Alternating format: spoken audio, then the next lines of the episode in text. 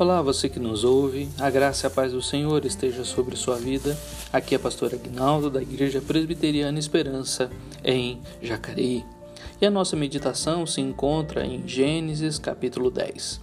Moisés ensina ao povo no deserto quem são os outros povos e a, língua, e a linhagem das nações da terra. O propósito do capítulo é apresentado no início, no versículo 1, e no final, no versículo 32 explicar como, depois do dilúvio, a terra voltou a ser povoada pelos descendentes dos três filhos de Noé. Pode-se encontrar uma lista semelhante, porém não idêntica, em 1 Crônicas, capítulo 1. Dos versículos de 1 a 5, os descendentes de Jafé são os povos da terra ao norte e oeste de Israel. São apresentados sete filhos e sete netos de apenas dois desses filhos. Isso significa que os outros cinco não tiveram filhos, ou que se trata de mais uma evidência da abordagem seletiva do, do compilador? Jafé é o ancestral das nações gentias que se apresentaram ao norte e oeste da terra de Canaã. Essas viriam a ser as nações que representavam os confins da terra para a maior parte dos judeus do Antigo Testamento, como o Salmo 72, de 8 a 10, nos mostra. Dos versículos de 6 a 20, os descendentes de Cã são os povos amaldiçoados por Noé em Gênesis 9, 25. Cuxi é o nome dado à antiga Etiópia, não à nação moderna. Misraim corresponde ao Egito e Puti, possivelmente, à Líbia. Já mencionamos anteriormente os povos de Canaã. Os descendentes de Cã apresentaram-se em regiões que identificamos como Egito, Palestina, Sudão, Arábia Saudita e Leme.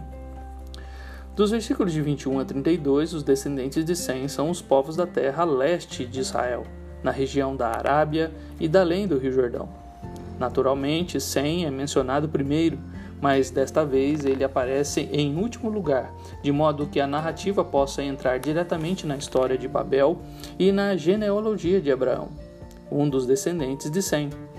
São citados os nomes de cinco filhos, mas a ênfase fica sobre a família de Afarchad, pois ele foi o avô de Eber. Abraão, pai dos hebreus, veio da linhagem de Eber, e sua história começa no capítulo 12.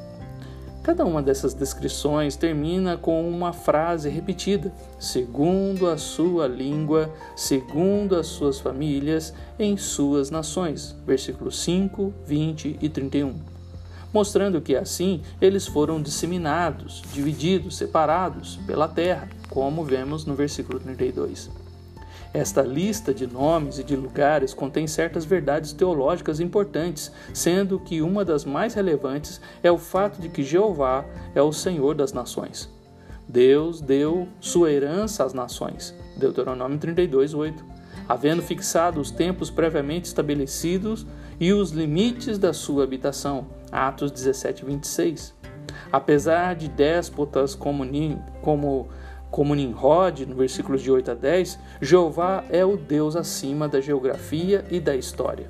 É Ele quem está no controle. Aquilo que Deus promete, Ele cumpre. A profecia de Noé sobre seus filhos se cumpriu. Em segundo lugar, apesar das diferenças externas, todas as nações pertencem à mesma família humana.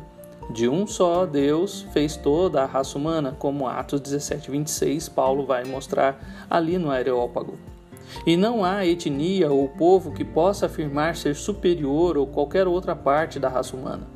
Apesar de, em sua providência, Deus haver permitido que certas nações progredissem mais do que outras em termos econômicos e políticos, essas realizações não provam que tais nações sejam melhores do que outras. Provérbios 22, 2.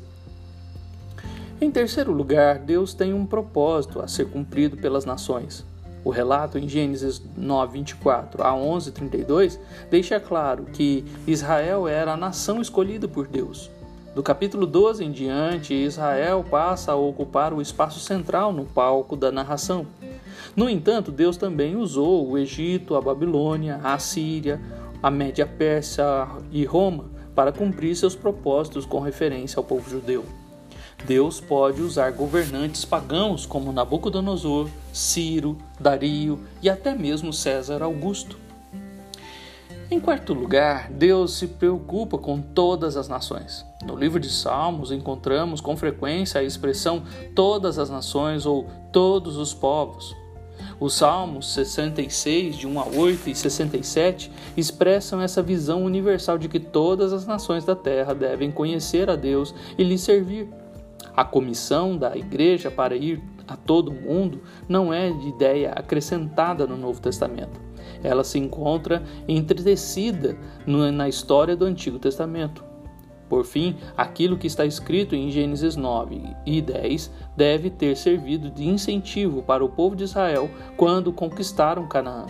Os israelitas sabiam que eram o povo escolhido de Deus e que os cananeus seriam seus servos. Sabiam também que o seu Deus era o Senhor das nações e que delas poderia dispor como lhe aprovesse. A conquista de Canaã foi uma vitória de, de, fé nas promessas de Deus, o que explica por que o Senhor admoestou Josué a meditar na palavra de Deus em Josué 1,8. Os três filhos de Noé deixaram para o mundo um legado misto, mas o Senhor das nações ainda está no controle e a história ainda lhe pertence.